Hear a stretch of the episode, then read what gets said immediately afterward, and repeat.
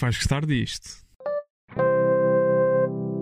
Olá a todos, o meu nome é João Diniz e sejam muito bem-vindos ao Acho que vais gostar disto, o podcast que é também uma newsletter com sugestões de coisas para ver, ler ou ouvir. Comigo tenho, como sempre, a Mariana Santos. Olá Mariana, estás boa? Alô, João. Não estou muito bem, sabes? Nos últimos dias tenho sofrido muito com amantes de super-homens que me enchem de coisas sobre hum, Spider-Man. E estou com Fear of Missing Out. Mas... Estás aí, estás aí a confundir, confundir super-heróis, senti. E universos. Super-homens. É, é por isso que Universo. é Eu por disse super-homens, desculpa, posso repetir? Não, não quero passar esta vergonha no nosso Não, agora vai podcast. ficar. Agora Não, vai ficar, agora vai Agora ficar. vai ficar. Agora não há, não há Ah, segundo pá, que chatice. Temos também connosco, como sempre, Miguel Magalhães. Miguel, estás bem? Ainda, estás, estás ainda comovido por teres, teres ido ver Spider-Man, não é? Eu fui ver Spider-Man ontem, sim, é bastante comovido. E vou já contar aqui o que acontece no filme. Preparem-se. Não vou, não vou. Mas, mas vejam, vejam e recomendo. Foi, é bonito, é um filme bonito. Temos também connosco uh, um convidado muito especial. O seu nome é Diogo Batáguas e confessou-me já que era fã de Spider-Man. Não, não, não, não, não confessou, não confessou. Diogo, estás Não- bem? Oh, Olá, boa tarde, boa tarde bom dia, ou o quê? Ah, não sou, não sou nem, nem, nem, de- nem deixo de ser, pá. Começa já, já mal esta conversa para quem gosta aí de. Eu não ligo nenhuma a isso. Zero. Ideia. Tu és humorista, lançaste há pouco tempo um- uma série no YouTube que se chama Processado, tem cinco episódios. Vais ter um novo solo que se chama Processo, que entre outros sítios vai passar pelo Coliseu de Lisboa no início do próximo ano. Mas antes de irmos a isso, queria, queria fazer-te uma pergunta, porque eu, eu ouvi que tu não gostas muito de dar entrevistas e que só vais a podcasts de malta das barracas. Eh, e portanto, queria-te fazer duas perguntas. A primeira é porquê é que não gostas de dar entrevistas? E a segunda é qual de nós os três é que deu ar de malta das barracas para tu te sentires confortável para cá vires? Pá, tu és do Montijo, ouvi dizer. Sim, sim, sim. sim. Não sei se precisa acrescentar alguma informação adicional. Ah, onde é que eu disse isso? Não tenho a certeza. Pá. Mas é capaz, de ser nos real. primos, asseste nos primos. Ah, então, mas talvez tenha sido uma provocação direta ah, aos interlocutores dessa, dessa entrevista. Não, é? O que não invalida que o João tenha ar das barracas. Não, não, pelo contrário, acertou em cheio. Ok. Calhou bem, calhou bem, calhou bem. Epá, não, não gosto de dar entrevistas. Não, eu acho que uma entrevista é sempre uma oportunidade para uma pessoa se embaraçar publicamente. Portanto, eu, Ok, eu Vamos fazer os possíveis. Vamos fazer os isso para os possíveis. meus programas ou para as minhas macacadas. Tento, pronto, se é para fazer figuras, eh, que seja em prol da minha própria, do meu próprio eh, humor, digamos assim, ao alcance que eu possa atingir com isso através das minhas macaqueiras. Porque é sempre, é sempre um risco, pá. Eu posso dizer aqui um disparate qualquer que de repente é viral no Twitter, estás a ver?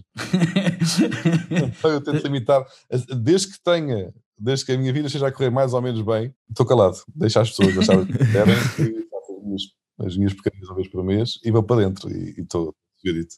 Se calhar tinha pensado, eh, então vou começar por fazer uma pergunta que eu acho que vai deixar confortável, que é, e que só para começarmos a conversa, é qual é que é a melhor tasca para se comer em Almada, não é? Porque isso se calhar eu, eu sinto que te- é uma resposta que tu podes dar de forma confortável e que não te vai embaraçar. Não, é pá, sabes que também há, uma, há um lado emocional eh, associado Sempre. ao consumo do tasqueiro, não é? Porque a maior parte das pessoas dizem que a melhor tasca é X, pá, depois dizem, mas o que é que se come lá mesmo que é melhor? É pá, sei lá.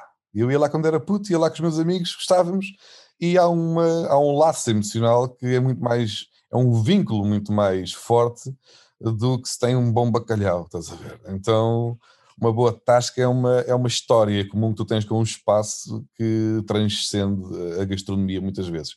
Portanto, eu vou dizer que eu, vou- eu- tenho aquele momento na Redentora, que é uma tasca mítica em Almada.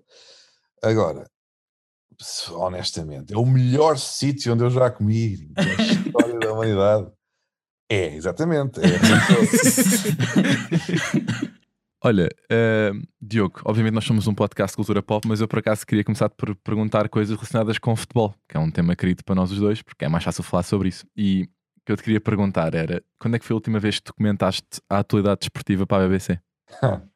Epá, eles ainda hoje me chateiam às vezes. Este ano já me chatearam várias vezes e eu estou a fazer ghosting à BBC. És a única pessoa no mundo a fazer ghosting à BBC.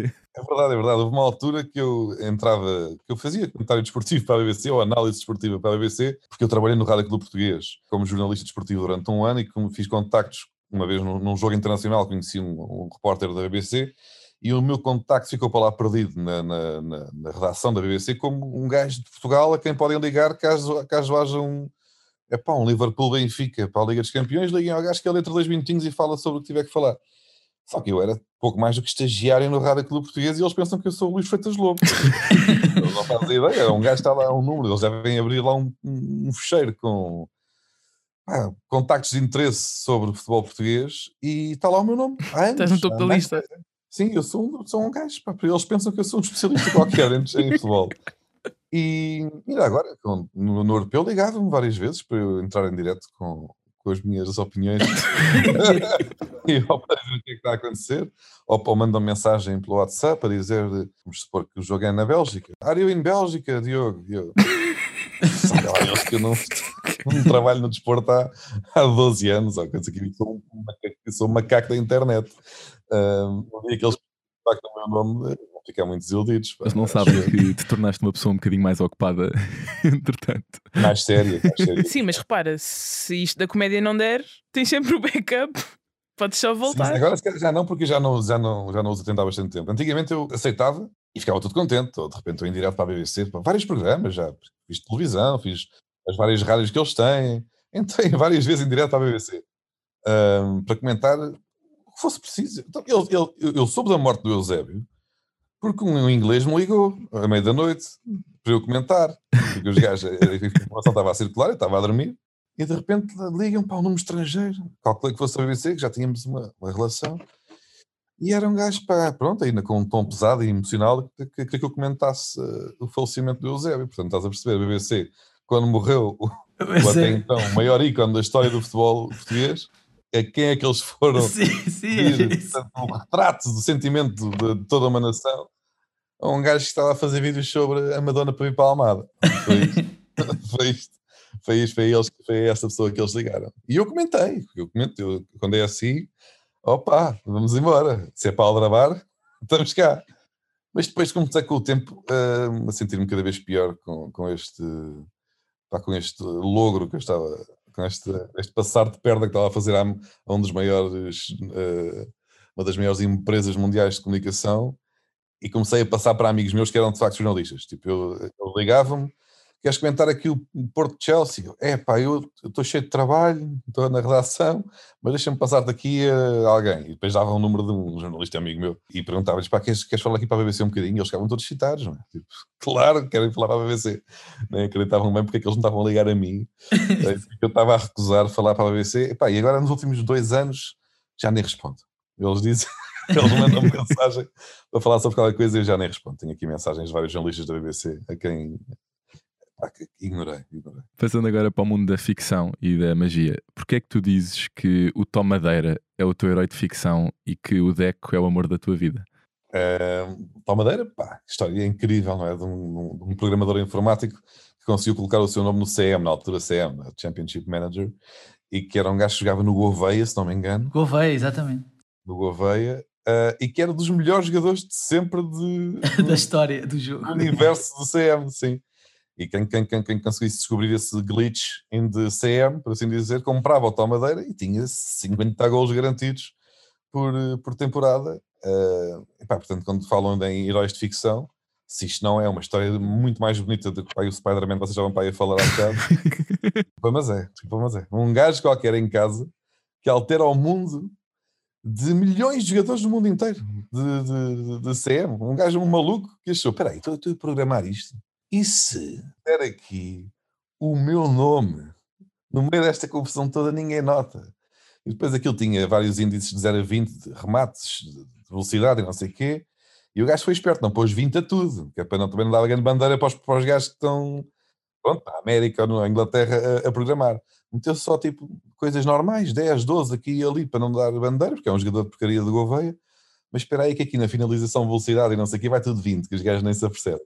Tal, tal, tal, e de repente aquilo, o jogo, quando, quando começa a bater, percebe-se que está ali um craque em potência que foi sendo descoberto devagarinho, devagarinho, e que se tornou um fenómeno mundial, uh, o jogador de tomadeira. Pá, e o facto de conseguires é quase isto é uma, é uma luta de é uma luta de classes. Isso tem tudo para dar um grande documentário. Tem tudo para dar um grande documentário. Uh, subir a pulso através de uma pequena batota e jogar com as regras do jogo de, do, do, do, capitalismo uh, e inserir-se num, num, mundo que não era o seu. Isto é muito mais bonito do que qualquer história de, de, da Marvel, digo eu. E o Deck? Porque é que o Deck é o amor da tua vida? Ah, o Deck joga muito, jogava muito, não há aqui muito mais a acrescentar. O Deck foi o melhor jogador que passou no futebol português e eu, enquanto adepto do Futebol Clube do Porto, um, e não, tem que ser, acrescentei este dado só para esclarecer os mais distraídos, uh, que até possam estar a achar esta afirmação exagerada, mas não é, mas não é. Capaz de ser um bocadinho, uh, capaz de ser um não bocadinho. É, não é. E aquilo foi uma maravilha ver, ver aquilo a acontecer.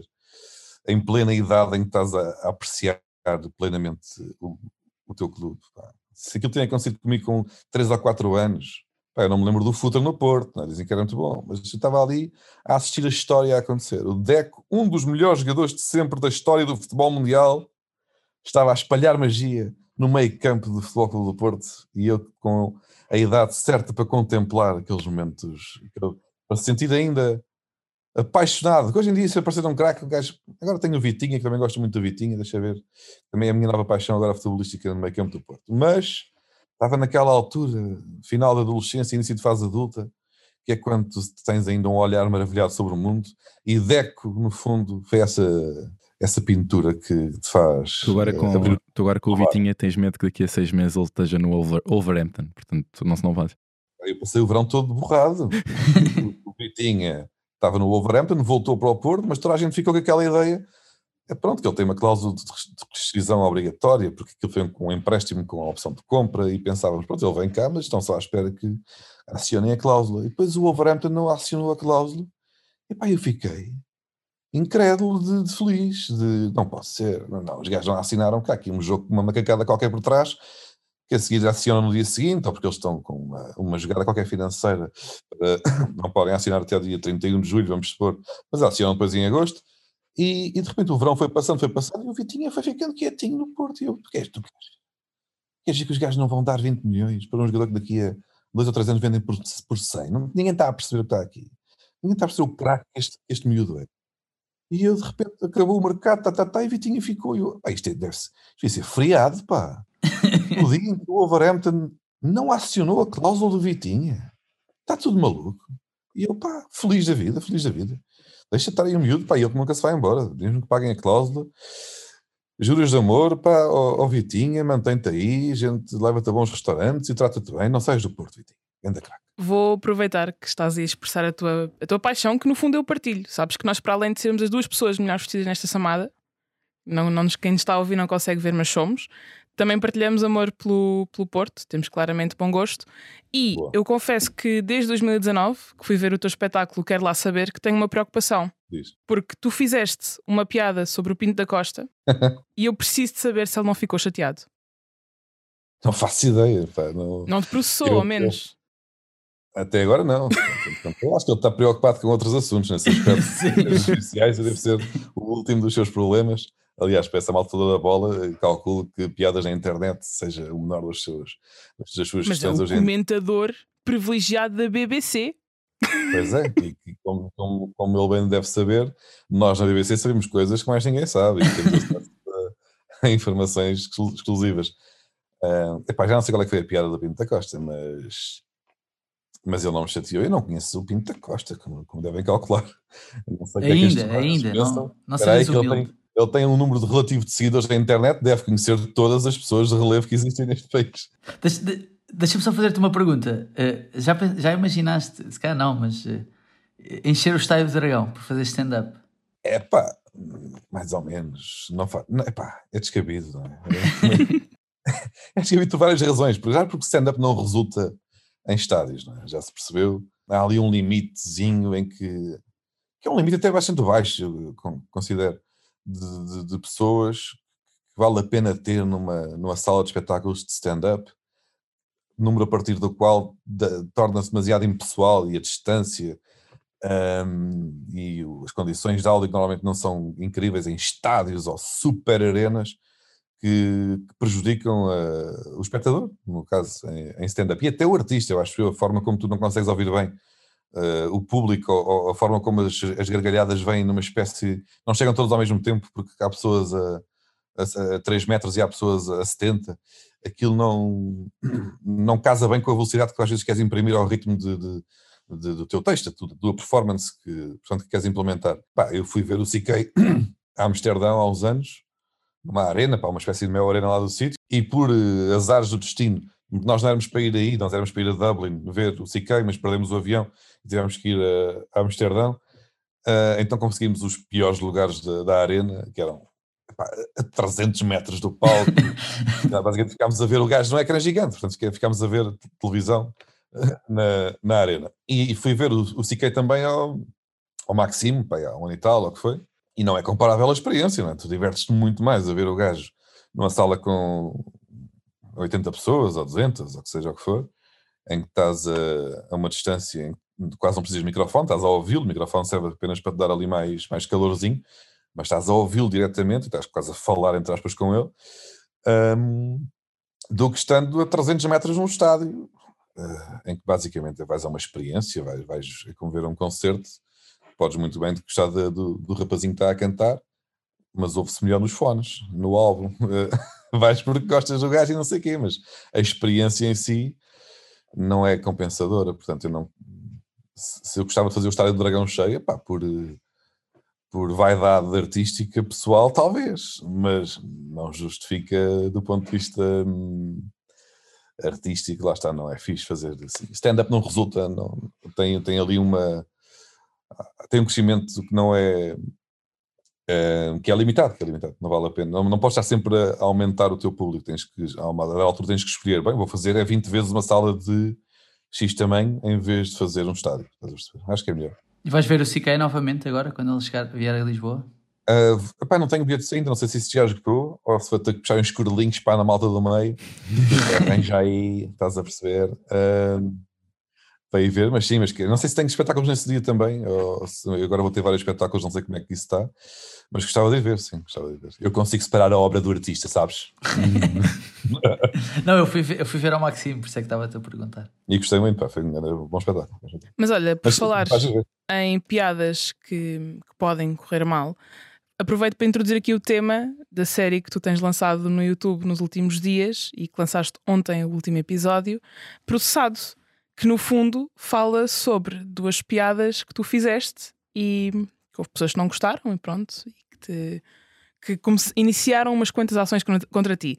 Diz-me uma coisa: que parte daquilo que está na série é que é real e que parte é que foi ali um bocadinho exagero e ficção? Tu tiveste mesmo dúvidas sobre qual é que seria o passo a tomar em relação a isso? Aquela série, aquilo é quase tudo real. Pode estar concentrado em, em cinco episódios e portanto é foi à Bimbi e, picou tudo, e no fundo estão ali dois anos condensados em ao todo, deve ter para aí uma hora, não sei, uma, pronto, um bocadinho mais, não sei quanto, cinco episódios, 20 minutos em média, a fazer as contas.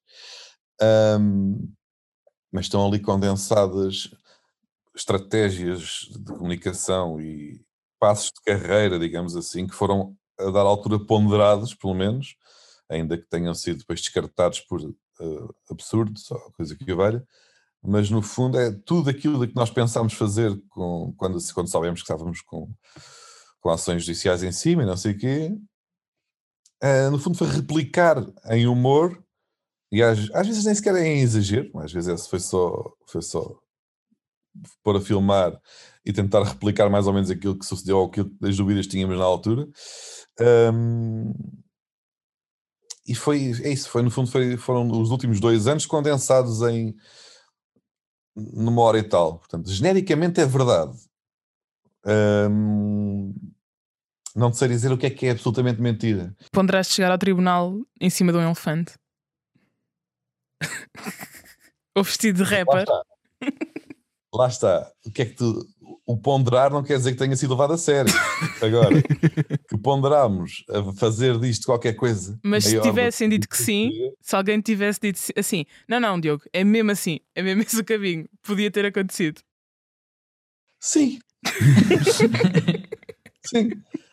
Porque não deixa de ser. Porque, pá, o, o, meu interesse ali não era, não era Pronto, eu exagero dizendo que quero chuchar isto para proveito próprio, porque isto vai dar likes e não sei o quê, e o gajo está a ser processado. Essa parte é, o, é, é, um bocado exagerada, mas a parte, mas o, quando tu é, estás a ser processado, sempre por motivos tão, tão tolos, uh, a primeira, a minha primeira, o meu primeiro pensamento foi, pá, isto tem graça, isto tem graça. Estar a, estar, a ser, estar a ser levado ao tribunal, porque sugeri que um senhor tinha 6 litros de esperma no estômago, é muito engraçado. É muito engraçado o simples facto de alguém te pôr em, em tribunal por, por um motivo tão. É pá, tão. tão tolo. Porque o ato em si pôr alguém. De, de, levar a cabo uma ação judicial contra outra pessoa não é engraçada. Esta pessoa mentiu ou disse que eu sou não sei o quê, ou atentou à minha honra. Pronto, e eu ponho essa pessoa em tribunal. Isso acontece na política, dia sim, dia sim, não, é? não tem graça em si. É, pronto, é um gajo que pôs outra pessoa em tribunal, isso não tem piada, necessariamente. Agora, o motivo pelo qual, porque tu tens, achas, tens que explicar isto a alguém, seja ao teu advogado, seja já que o processo a decorrer a um juiz ou, a uma instância qualquer, então a, dar altura tens que explicar que estás a pôr aquela pessoa em tribunal porque ela disse que tu podes ou não ter tido uh, contacto com 6 litros de, de, de esperma de cavalo. E isto é muito engraçado. Isto é muito engraçado. Portanto, nós vamos. Os motivos são mais tolos do que a ação em si. Então, nós vamos ter que arranjar a maneira de. Pá, se isto tem graça, nós somos humoristas, temos que explorar a graça natural que, este, que isto tem. E o próprio ato, acto, ato, o próprio ato de ir a tribunal com base nesta premissa é hilariante, é hilariante. Então vamos ter que arranjar forma de, de, de fazer disto uma, uma, coisa divertida e divertirmos pelo caminho. Já que isto vai custar dinheiro e nos vai chatear, pá, vamos, ter que, vamos ter que ir buscar prazer ao outro lado, que é tendo graça e divertindo-nos com, com, com, o processo. Portanto, sim, teve em cima da mesa qualquer coisa, tudo. Olha, tu tens, tens vários convidados que, que entram na série, desde logo o narrador ao Aurélio Gomes, dá, dá para perceber pela, pela voz, uh, aparece o Nuno Marco, aparece o, o Bruno Nogueira, o Carlos Coutinho Vilhena. Quem é que tu quiseste ter e não, e não, não conseguiste convencer a vir? Poucas, poucas pessoas. Poucas pessoas. Por acaso foi quase todas as pessoas aceitaram à primeira, que até foi estranho. Uh, particularmente o Marco. O Marco foi. Porque o Marco tinha um papel em que eu, no primeiro episódio, sou um otário né? na, na, na série. e, e sou profundamente desagradável para, para o Marco. Um, epá, e o Marco aceitou. E o Marco, eu falei com o Marco para isto há dois anos. Foi quando começámos a, a, escrever o guião. Foi, não sei se não foi no final ainda de 2019. E só começámos a gravar no, no início de 2020, ainda antes da pandemia. Uh, já sabia falar para aí de um bicho, mas não estávamos, ninguém estava a levar isso a sério. Mas começámos a escrever isto. Eu acho que ainda fui. Uh, tomar um pequeno almoço com o Marco para lhe mostrar o, o guião. Não sei se não foi ainda no final de 2019. Ou seja, o Marco não sabia bem quem eu era. Ou melhor, é um nome que anda para aí, estás a ver? Não. Sei lá, não, não, não, não duvido que o Marco visse os relatórios em 2019, estás a ver? Ou, ou que acompanhasse os meus vídeos no YouTube, pá, sabia vagamente que eu. Se calhar tinhas mais street cred do que aquilo que tu achavas mesmo na altura. Pá, acho que o Marco é, é, é demasiado simpático. E... não consegue dizer que não, aquelas pessoas não conseguem dizer que não. Quando um tolo qualquer lhe manda um, um guião, uh, ele diz que anda, anda cá falar comigo.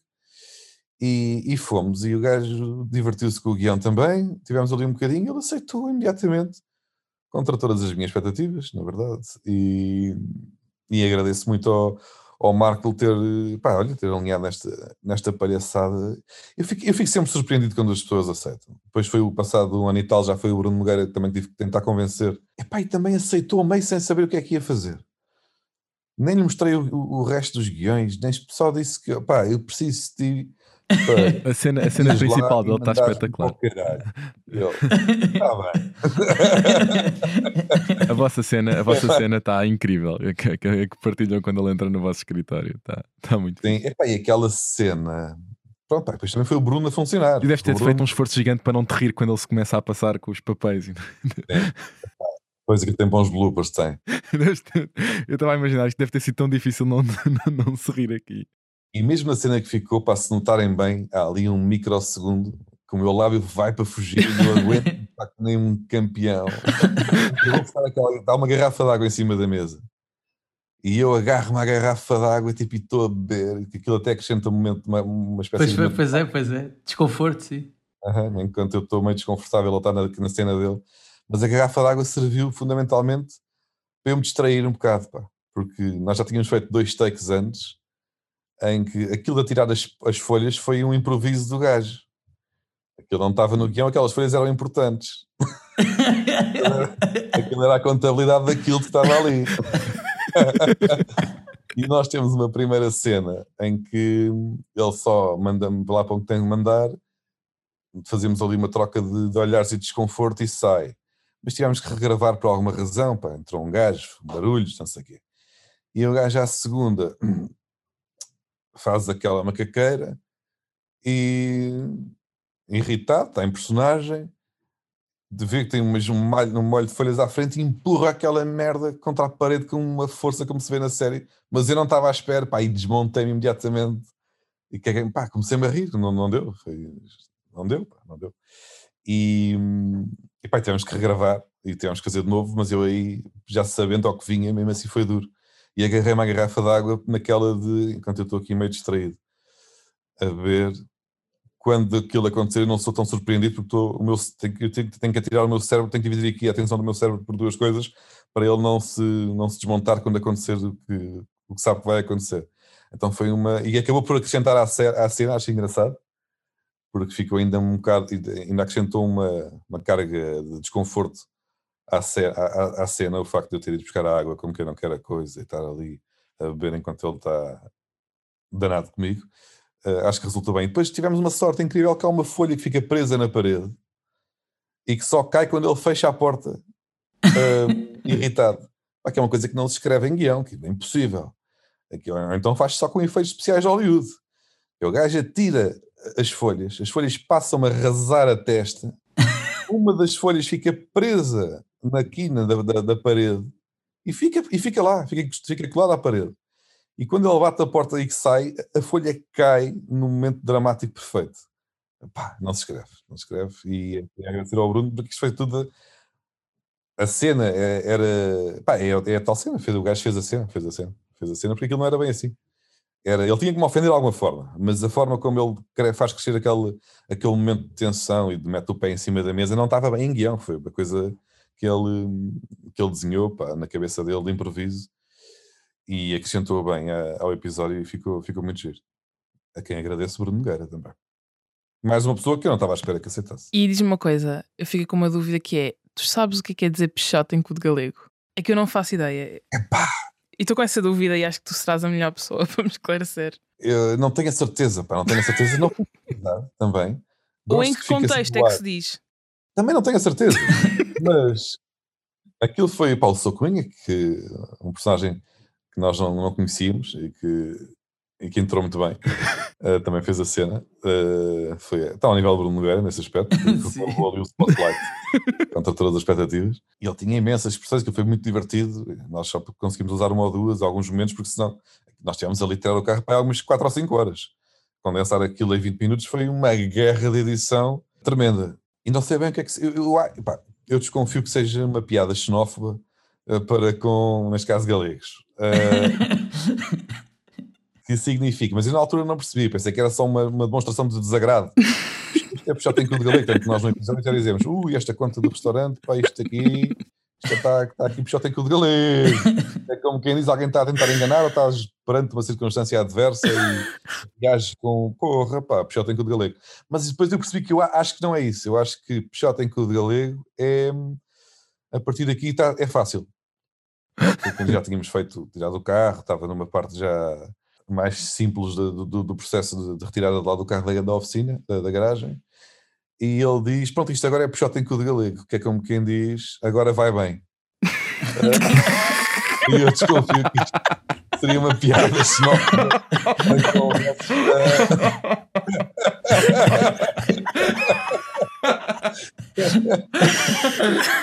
seja uma piada, eh, portanto, a escarnecer dos nossos, do nosso país irmão. Uh, mas eu só percebi isso depois, já depois mesmo da, da edição e tudo, é que pá, mas não vou, deixa cada um que fique. Com a sua interpretação. É, é. Olha, deixa-me perguntar uma coisa. Um, como disseste, isto esteve a ser gravado durante dois anos e houve ali um período em que tu foste obrigado a deixar só isto na gaveta durante uns valentes meses. Como é Sim. que foi? Primeiro, isso deve ter sido um, um bocado lixado, porque tinhas uma coisa pensada, se calhar, já com a ideia do carro e do processo, que depois acabou por não avançar. O que é que te levou a pensar de, olha, já tenho agora uma ideia em que podemos finalmente usar aquilo que tínhamos gravado há uns meses para alguma coisa que possa fazer sentido? Foi mais ou menos isso. Lá está, por isso é que eu estava a dizer que a série em si foi o condensar destes dois anos, porque estes dois anos obrigaram a, a repensar estratégias de, artísticas ou de comunicação, ou será que faço mais, uma, mais um ano no relatório ou não faço, ou se faço uma série ou não faço, ou se lanço um espetáculo de stand-up ou não, ou não lance, estratégias de o que é que eu vou fazer a seguir, não é? Gajo tem que ir pensando nessas coisas. E obviamente o plano, entre aspas, não, é, não, não, não delineado uh, ainda à vírgula, mas o plano que nós tínhamos em 2000 e, no início de 2020 mudou. Quer dizer, não sei se repararam, mas uh, aconteceram coisas que alteraram uh, a vida de todos nós, não é? Portanto, e nós começamos a gravar, nós, a primeira cena que nós gravámos foi o carro, foi ir buscar o carro. Foi a primeira coisa que ficou gravada da série. Porque era um dia específico, já sabíamos que íamos precisar e havia questões de agenda de reboque, e nossas, e minhas, e do Carlos, e quem fazia parte daquele dia. Então nós fomos buscar o carro em janeiro de 2020. E foi a primeira coisa que gravámos, apesar do guião já estar todo escrito para o primeiro episódio e, e a estrutura de, de, daquilo que seria a série estava mais ou menos delineada. Mas a primeira coisa que gravámos foi ir buscar o carro. O ou carro, seja, o carro com que, irias, com que irias a tribunal. Só para quem não, para quem não está a par, é o carro que tu irias levar a tribunal quando fosses Sim. Quando fosses, quando fosses às audiências né, dos processos. Sim, excluídas a ideia elefante. Uh, exatamente, exatamente, sim. Num carro dos anos 50, que era do meu avô, um, e que faz parte da minha família há imenso tempo, mas estava podre. Então, mas decidimos que recuperávamos o carro e íamos ao tribunal nesse carro. E tínhamos que ir buscar o carro, que era o primeiro passo. E fomos. Ou seja, pretendamente que fomos buscar o carro e pusemos o carro a arranjar, pronto, estava ali, logo aí estava um investimento significativo de tempo e, e monetário. Se calhar se não tivéssemos ido buscar o carro, a série não teria sido assim, porque se calhar tínhamos desistido da ideia de ir buscar o carro, porque passado uma semana ficou confinamento e não sei o quê, ou não foi logo uma semana, mas foi passado pouco tempo, mas aí já tínhamos o carro a ser arranjado ou, e já, estávamos, já estava alocado esse custo e, e tudo. Então metemos numa alhada semanas antes do, de, de eventualmente a minha carreira terminar. um, então, sim, então, então houve uma reestruturação de, daquilo que seria a série uh, em virtude de, de, pá, das condicionantes do, do Covid, natural. Por isso, a série nota-se também cresce numa direção, ou vai numa direção, empurrada pelas circunstâncias. E não era para ser exatamente isto. Seria, um, seria sempre um resumo do tempo que a série demoraria a gravar, mas esse tempo, essa, essas circunstâncias alteraram-se e a série alterou-se com essas circunstâncias, no fundo. É como estás numa jangada no, no, no mar e de repente vem uma tempestade e acabas num sítio onde não estavas bem a contar, mas, uh, mas o percurso ficou, ficou hum, registado de qualquer das formas. Não seria aquele percurso, acabou por ser este, mas, mas acaba por, por resultar da mesma, da mesma forma.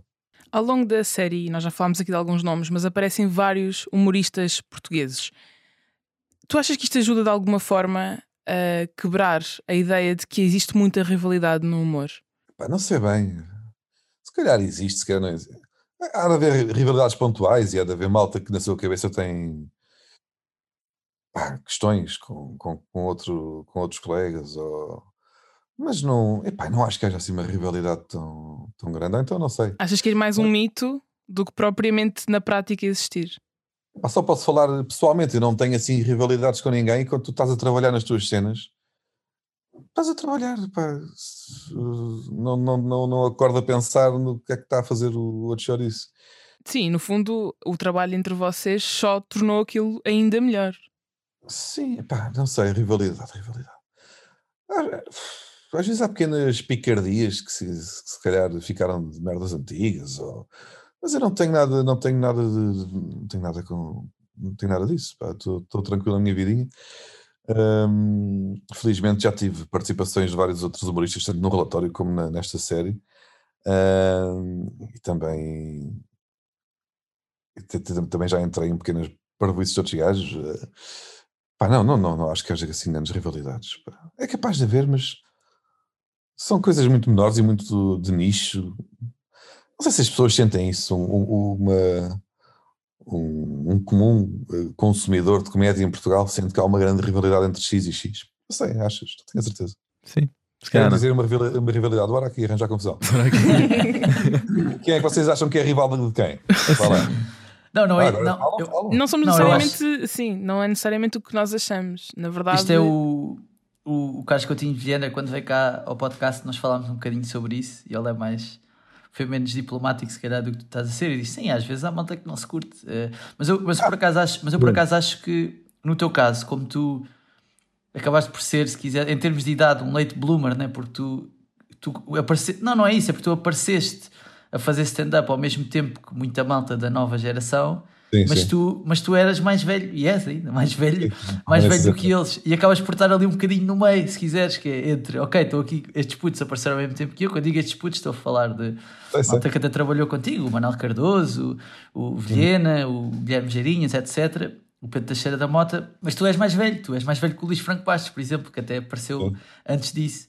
Eh, E eu acho que acabaste por ficar ali no meio, por assim dizer, e não. Pronto, essas coisas passam-te um bocado ao lado precisamente porque tu. pá, Estás-me a dizer que eu sou uma pessoa mais madura e isso nota-se. É um elogio. Isto tudo é um elogio. aceitar esse elogio, nem sequer sinto que é um elogio, sinto que é apenas uma- uma- assim, está correto. sim. Eu gostava que as pessoas eh, pudessem ver-te dizer que sou uma pessoa mais madura e isso nota-se enquanto tens um pijama cor-de-rosa com fantasmas a dizer isso, mas sim, mas sim, mas, sim. mas nota-se, nota-se, nota-se isso, nota-se isso. Sim, epá, eu sinto-me, pai, já, já, já me sinto muito contente em conseguir fazer o que faço eh, e viver disto. Não tenho muita paciência para, para pequenas rivalidades e pequenas merdices que às vezes são merdas de puta, outras vezes não são. Às vezes, pá, tu tens sei lá, rivalidades clássicas de- na comédia, pessoas adultas que há 20 anos andam meio às turras umas com as outras, não é? Inteligentíssimos e, o que é que eu disse que eu sou? Eh, maduro. maduro. Eh, em teoria, pessoas maduras. Portanto, sei lá, aí. Há pessoas que não se curtem no geral. Pode como, em tudo. Todos os jogadores de futebol se dão bem. Não, que não. é igual. É igual. Mas não é. não. E a questão do- da comédia, às vezes, é isso. Há rivalidades que se prendem com. Há coisas que tu fizeste que se calhar foste buscar ali, ou roubaste ao outro, ou foi parecido com aquele, ou pá, pá, pá. Na comédia, há essa, essa, essa, digamos, essa problemática adicional que é tu não podes, assim que um gajo faz uma cena, meio que bloqueia essa É cena isso. para os outros. Fizeste aquilo, agora o, o que seria agora aparecer alguém a fazer um resumo do mês, não é? Eh, com graça para uma câmara. Esquisito. Pode fazer, mas é estranho.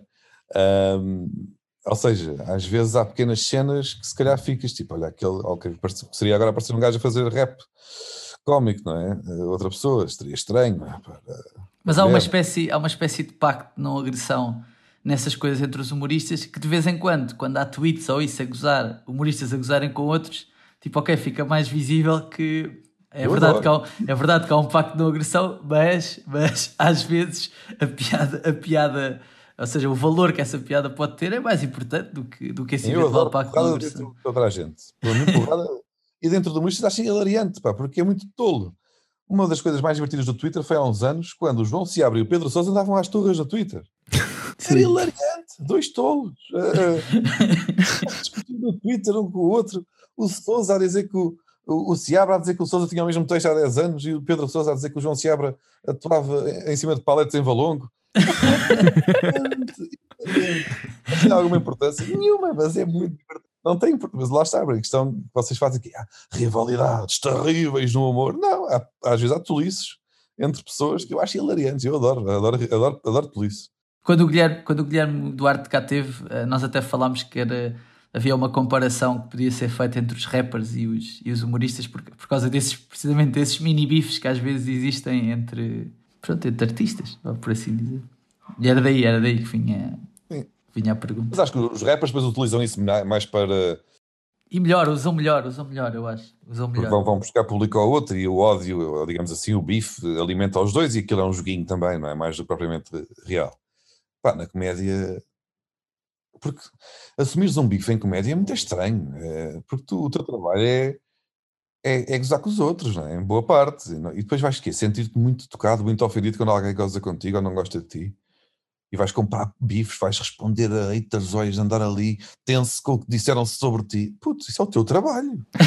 Não podes ficar agora, quando vir ao contrário, ficas demasiado sentido e vou responder e o mundo está contra mim. Não, não. Pá, aguenta-te, pá, vai para casa. Mas isso é Por uma, isso é uma das críticas que muitas vezes apontam a, a humoristas, né? tem a ver com uh, extrema flexibilidade no que toca a fazer piadas sobre os outros e a extrema inflexibilidade quando, quando eles são os alvos das próprias, das é, próprias pá, piadas. Por norma são frágeisinhos, não é? É o artista, é o artista frágil e o eguinho do artista. E disseram mal dele e eu tenho que ir a correr defender porque esta pessoa não percebeu o meu ângulo, não percebeu a minha piada, não percebeu a minha profundidade intelectual e artística nesta, nesta piada. Às vezes é só uma piada de merda que correu, ou que bem correu mal, que a pessoa não percebeu, e se a pessoa não percebeu, não faz mal. Não faz mal, não tens que ir casa a casa bater à porta de todas as pessoas que não perceberam ou que não gostaram e explicar ou tentar convencê-la a ser tua amiga ou a gostar de ti. Puto, caga! Não gostaram aquelas pessoas? Não faz mal, não faz mal. Tipo, tens, tens que ser forte, tens que ser forte e perceber que há pessoas que te odeiam. Não faz, não faz mal. Não faz mal. Tens que ser forte. Vai miúdo. Consegues. Consegues. Olha, Diogo, há bocado tinhas falado que quando tinhas começado a fazer o, o processado e até convidaste o Markle que o relatório DB não era o que era hoje ainda, era um projeto que não tinhas começado assim há tanto tempo. E a verdade é que a pandemia até em muitos casos ajudou-te a crescer um bocadinho o projeto e hoje em dia é um dos projetos mais conhecidos de um autor, de autores ou de um humorista português no YouTube. Só que Havia uma coisa que eu te queria perguntar, porque o relatório da bem, enquanto formato, vai contra tudo aquilo que são as indica indicações do conteúdo que deve resultar em YouTube, porque acontece só uma vez por mês e tem entre 40 a 50 minutos, quando a maior parte das coisas que são feitas por criadores do YouTube tem ali entre 10, 15, 20 minutos, ah, muitas vezes. O que é que tu achas um bocadinho? Porque é que tu achas que o teu formato resulta contra tudo o que supostamente é uh, o livro de instruções para as coisas resultarem em YouTube? Tive sorte, mais ou menos. Eu também, ao início, o, primeiro relatório tem 14 minutos. Vamos a ver, o, de janeiro de, de 2019, 14 ou 16, é uma coisa assim. Pequenininha, porque eu ainda vinha dessa lógica de. Tinha aqueles vídeos pequenos de comentar o, o que quer que tivesse a acontecer né, no dia a dia, para fazer ali um bocadinho de engagement com o público. Epá, o, o formato cresceu de forma orgânica, pá, não pensei muito no, no que, é que, que, é que vai bater ou o que é que vai resultar. Ou melhor, pensei mais ao, ao início e por isso é que não quis fazer um vídeo demasiado longo. Pensei, pá, aqui 15 minutos para YouTube já há de ser uma coisa gigantesca, deixa-me cá. Um, pronto, pá, vamos arriscar e fazer aqui uma coisa um bocadinho maior, mais completa, mas, mas, sem, mas sem esticar muito, porque a ideia inicial, e foi arriscada, era abdicar um bocadinho da, da, espuma dos dias e dos temas do dia, que já sabia que ia bater por alguma razão, para uma, um Bruno de Carvalho disse um disparate, bora aí cavalgar um bocadinho. A Maria Leal lançou uma música nova, bora aí fazer aí uma cacada. Uma reportagem qualquer sobre terapia de conversão de gays na TVI, bora aí comentar isto e chuchar aqui um bocado desta que está a bater. Um, e o meu objetivo nessa altura era, pá, isto já, já cumpriu o seu propósito, ter graça em cima de temas do dia a dia e, e, e pronto, e atingir ou conseguir algum tipo de, de público que se habitua a ver os meus vídeos mas isto não é sustentável a longo prazo. Não vou estar para sempre, não vou estar daqui a três anos a continuar a falar sobre a música nova da Maria Leal e sobre os concorrentes do Big Brother e sobre uh, o Casados à Primeira Vista, coisas que eu estava a fazer. Um, e quis que as pessoas começassem a, a, ver o meu conteúdo. Eu percebi que tinha que começar a vender, entre aspas, a minha marca, a minha identidade e menos o tema. Eu, eu tinha vídeos com oscilações, visualizações muito grandes, com base no tema. As pessoas sabiam que eu, se eu ia gozar com a Maria Leal, a partir ia, ser, ia, ter, ia, ter, ia ter graça. Uh, então tinha muito mais visualizações nesse vídeo do que se fizesse um depois sobre a eutanásia, que tinha sido discutido no Parlamento, tinha menos alcance, vamos supor, uh, porque o tema não era tão uh, sexy para aquela para quem, para quem vê vídeos no YouTube e quer macaqueira. Um, e eu percebi que tinha que inverter isto, não posso estar dependente dos temas para sempre, tenho que vender o meu conteúdo, a minha identidade, a minha, a minha, o meu programa, e as pessoas têm que ver independentemente dos temas que eu escolho. Por isso é que o relatório tem uma misturada de temas. Uh, mesmo o primeiro tem, tem logo vários, que a ideia já era resumir um mês. Um, e essa foi uma habituação que foi lenta, porque as pessoas estavam à espera de ir ver um assunto específico a ser ali esmiuçado, e de repente tem quatro ou cinco ou seis ou sete assuntos ali espalhados por 15 minutos ou 20. Pá, os primeiros comentários dos relatórios era sempre volta que eu quero lá saber, volta que eu quero lá saber, pá, isto não está a resultar, não, não é por aqui, pá, pá, pá. Mas eu não podia voltar para trás porque eu tinha que arrancar, tinha que arriscar, tinha que arranjar a maneira das pessoas verem o programa do o meu programa e não ver mais um vídeo sobre aquele tema porque já tinha sido feito por mais 14 pessoas naquele dia. Eu tinha que fazer esta migração uh, de quem era meu, de, meu quem, quem, acompanhava as minhas porcarias. Estes gajos têm que começar a ver, este, este, estas pessoas têm que começar a ver a mim e não aos temas que eu abordo. E foi essa, era esse o objetivo. Uh, e depois foi, foi naturalmente migrando para um, para um programa maior, porque no primeiro ano não havia o chamado tema mais grande, uh, não estava oficializado, era um, a estrutura era ligeiramente diferente, era mesmo fazer cronologicamente um mês, portanto no dia 1 aconteceu isto, no dia 4 aconteceu isto, no dia 9 aconteceu isto, íamos por aí fora, mas ele é para mim, a meio do ano, a dedicar mais tempo de escrita, naturalmente, organicamente, a um dos temas que me, pronto, que me dizia mais, fosse ele qual fosse. Naturalmente, uma parte do programa começou a ser dedicada a um tema específico, uh, porque quando estava a fazer pesquisa para esse tema, ou, ou estava a interessar mais, ou estava a achá-lo mais bizarro mais divertido, acabava por, por ocupar uma boa fatia do, do programa e depois eu decidi oficializar isso no, nos anos seguintes, no, no, em 2020 e, e, 2021, transformando um bocadinho o conceito do programa, em vez de ser cronologicamente o que aconteceu, é pá, eu vou mesmo focar aqui num super tema e brincar com o resto, mas de forma mais, uh, mais reduzida.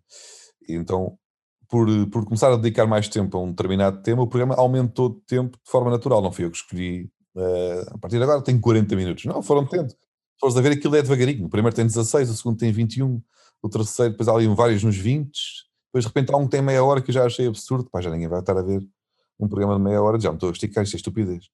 E depois de repente há um, a meio de 2020, tem 40 minutos, eu, é pá, já estou, isto é estupidez, pá. Não, ninguém vai ver um programa de 40 minutos que eu faço um tweet qualquer a dizer, pá, 40, 40 já é estupidez. Ninguém vai estar a ver isto de 40 minutos, não é possível, no, no YouTube, ninguém tem paciência para isto, isto terá um dia de férias quase. E, e esse foi dos mais vistos na altura, também porque o algoritmo do YouTube valoriza vídeos grandes, porque é sinal que permanece. Somente se tiverem a ser vistos, és logo privilegiado, porque é muito, é muito na tempo na plataforma. Há guerras de plataformas que o YouTube quer que tu estejas no YouTube, a mamar anúncios do YouTube, em vez de fugires para o Facebook, não é? Então, se há um vídeo grande que tem uma, uma taxa de retenção grande, o YouTube, ui, mete aí, mete aí no, nos, nos sugeridos para o resto da malta, porque este gajo mantém aqui malta 40 minutos na nossa plataforma. Ou seja, o algoritmo do YouTube começou a privilegiar os meus vídeos porque eles tinham uma boa taxa de retenção, mesmo que fossem longos. E foi, foi sorte, não foi uma coisa que eu tenha pensado, sei lá o que é que o algoritmo do YouTube faz, falhou. Um, e pronto, e de repente foram aumentando os vídeos, mas de forma uh, espontânea, orgânica, não foi com não foi com uma super estratégia, simplesmente tive sorte. Tive sorte que a minha estratégia natural, orgânica, uh, acertou em cheio no algoritmo do YouTube e ganhámos os dois e eu estou muito contente com esta sinergia. Olha, eu tenho, tinha mais uma pergunta que era, tu no último relatório do DB fizeste o teu tema mais grande, foi endereçar os comentários que, ou a piada que o Trevor Noah tinha feito com, com Portugal, pronto, por causa da, da, da lei de os patrões não poderem uh, incomodar os seus empregados depois de uma certa hora. Um, e eu queria saber se por acaso já te chegou alguém da equipa do Trevor para, por causa do teu conteúdo. É pá, até ver, não. Mas eu acho que ele também está em turnê. Uh, ouvi dizer que o gajo até bloqueou comentários de Portugal. Ou... Sério? Tive várias pessoas a dizer que não conseguiam já comentar porque aquilo estava bloqueado. Não sei se era. Uh, se, era, se ele tem aquilo bloqueado para toda a gente ou se foi de repente. Ele pode censurar só a palavra Portugal, na verdade. E não consegues submeter sei. comentários sem a palavra Portugal. Ah, é? Não sabia. Sim. Mas pá, calculo que ele tenha uma, uma estrutura de comunicação gigantesca que não é ele que está ali no Instagram dele a responder eh, à Alice de, de Trás os Montes. uh, calculo que não lhe tenha chegado nada. Ainda para mais, ele está numa turnê gigantesca. É? Calculo que não. Pá, tem mais não que fazer, tem mais que fazer. Calculo que não faço ideia. Calculo que não faço ideia. Olha, um dos teus, um dos teus conteúdos que eu, que eu mais gosto no YouTube, como bom gajo de 30 e tal anos, é, são aqueles de revivalismo. De, do, foi há 20 anos, 2001 foi há 20 Já começaste a 2001 foi há 20 anos, 2000 foi há 20 anos. É. Já começaste a fazer a pesquisa para 2002? Já, Ou ainda já. não? Já. Já tens aí How You Remind Me de Nickelback e essas coisas todas? O How You Remind Me é 2001, na verdade. É 2001? Bateu bem em 2002. Só, bateu em 2002, sim. Bateu é inacreditável, pá, fiquei chateadíssimo comigo. Eu esqueço-me sempre de uma ou duas coisas, pá, não há hipótese. E essa foi, pá, o How You Remind Me, Grande. é de 2001. Pá, foi a música mais ouvida e mais chata de 2001. E eu esqueci, estava no guião, mas depois quando fui gravar, não disse. Eh, Saltei aquela e não disse. E pá, e fiquei, pá, como é que é possível agora? O vídeo de 2001 não tem o All You Remind Me. Eu sou capaz de fazer um, agora uma meia-culpa neste 2002 eh, a recuperar esse. E esqueci-me também de 2001 do Manel Subtil, teve preso as casas de banho da RTP aos berros. Isso é, isso é 2001, isso é 2001, não sabia. Isso é 2001, pá, eu esqueci-me e fiquei chateado. Será que 2001 foi um ano fortíssimo, pá. Eu agora estou a fazer pesquisa para 2002 e vai ser um aborrecimento. Pá, 2001 tiveste entre os rios, 11 de setembro, o caso do, do, pá, do empresário que matou os empresários do, do- no Brasil. O Militão, Luís Miguel Militão. Militão. Uma carrada de tralhas, pá, excelentes tragédias eh, em 2001. Para alimentar o caso da, da- da- droga nos Açores, pá, pá, foi um ano fantástico 2001. Pá, 2002, só, só, só o Mundial na Coreia e no Japão e o Tem, Petit com o o, cabelo murro, pintado o murro do João Pinto. Tens o murro do João Pinto em Já 2002. tenho o murro do João Pinto e, e o processo Casa Pia, parecendo que não, rebenta em 2002. Sim. E já é, pronto, já dá para me divertir um bocadinho. Ah, Ah, e o Sporting campeão também. mas, Eu era- Diz? E o Sporting campeão também, se quiseres. mas é- até isso já não é, não é já não é, agora já aconteceu. Já estamos bem 2000. outra vez. Já estamos bem outra vez. E antes tinha sido a Boa Vista, que apesar de tudo ainda é mais incrível. Em 2001 até isso aconteceu. Foi o Boa Vista campeão. Portanto, 2002 é um ano muito aborrecido. Ah, comparativamente a 2001, seria sempre difícil combater 2001, mas foi de facto um ano. Pá, eu até tenho aqui as, as tralhas. Deixa eu ver se eu consigo dizer o que é que tenho. Pá, não tenho aqui nada de especial. Vou dizer. Espera aí. Nelly. Nelly, Nelly era, o melhor, era o maior artista do mundo em 2002. Pai. O Nelly. Fogo. Nelly, mas sim. O Tens Nelly. aqui, sim. tens aqui melhores. pá. Hum, ah, pá, há aqui uma coisa incrível, sim. Gisela Serrano, à porrada. Ah, Sim. foi, foi Master o Master, Plan. Masterclass. Master Plan faz 20 Master anos. Plan pá. é isso. O Master Plan faz 20 anos, já pronto, tem aqui coisas giras disso. Eh, pá, mas, mas convenhamos que ainda assim, saltar de um 11 de setembro para a Gisela Serrano não é? Não é? é, um- é, pá, é uma queda grande, é uma queda grande. Diogo, antes de irmos embora, eh, nós costumamos perguntar a toda a gente que cá vem o que é que anda a ver, o que é que anda a ler, o que é que anda a ouvir. O que é que andas a ver, ler ou ouvir? E pá, já estou tramado. Não tenho, pá, não, este ano foi um caos, pá, este ano foi totalmente caótico. Não vi quase nada, não li quase nada e não, pá, tenho, estou a ler a biografia do Raul Solnado, pá, há seis meses. não consegui acabar. Não tenho, não tenho muito tempo, pá, estou preguiçoso. Ahm, Mas tu gostas, tu gostas de filmes? Se tivesse de recomendar um filme a alguém, o que é que recomendavas? Qual é o teu filme não favorito? vi um filme este ano, vou-te dizer. Não, não, não, não, mas o teu filme favorito, de uma maneira geral.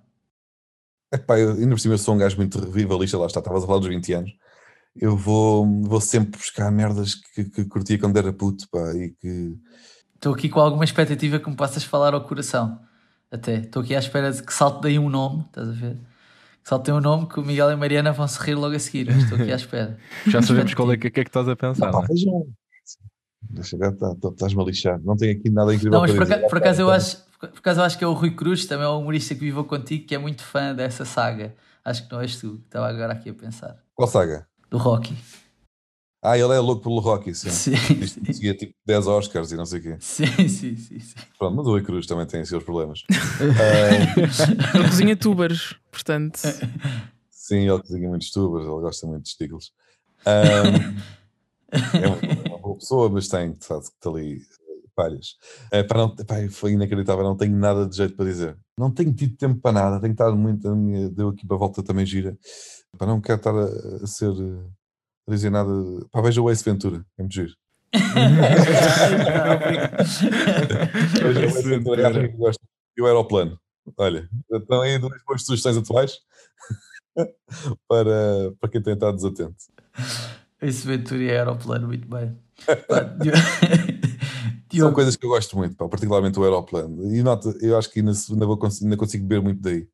Aeroplano é o que tem, eh, para além de Leslie Nielsen, Karim Abdul-Jabbar, não é? É fazer de piloto de um avião, não é? É isso. Sim, sim, É sim. isso. sim. Sim. Eh, esse é o, não sei se é o, não sei se é no primeiro ou se é no segundo, por acaso. Não tenho a certeza. São clássicos da Os vozes comédia. tolas, por exemplo, pá, que eu adoro, adoro narrações tolas.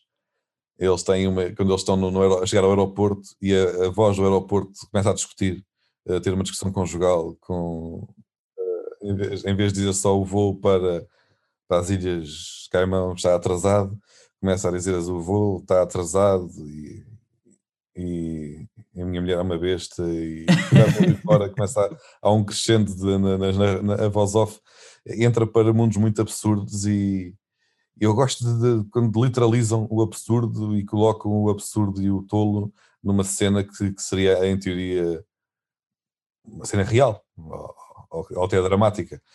E esses gajos faziam isso de forma pá, muito, muito gira, genial. Muito bem, ficam aí com o aeroplano. Não, provavelmente não aconselhava, já não vejo há algum tempo, não sei se a woke culture aprovaria aeroplano ah, nesta estava altura. lixado. Nesta altura, não sei se. Nunca na vida, não é? Mas é muito giro. O primeiro e o segundo, uh, os dois são muito bons, pá, os dois são muito bons. Às vezes apetece-me envolver isso outra vez. Já não vejo já pá, há um ano e tal, mas se for preciso, até para, para, para desbloquear aqui merdas, aquilo é muito bom. Muito bem, vamos todos ver, vamos todos ver aeroplano. Uh, Miguel, Miguel e Mariana, nós voltamos a ver-nos para a semana. Diogo, pá, se quiseres aparecer, uh, também podes, não, não, há, não há problema. Mas com outro tá pijama. Com outro pijama. Sim, sim, sim. Tem mais pijamas ridículos, atenção. Sim. É o pior, este o pior. Malta, obrigado e até para a semana.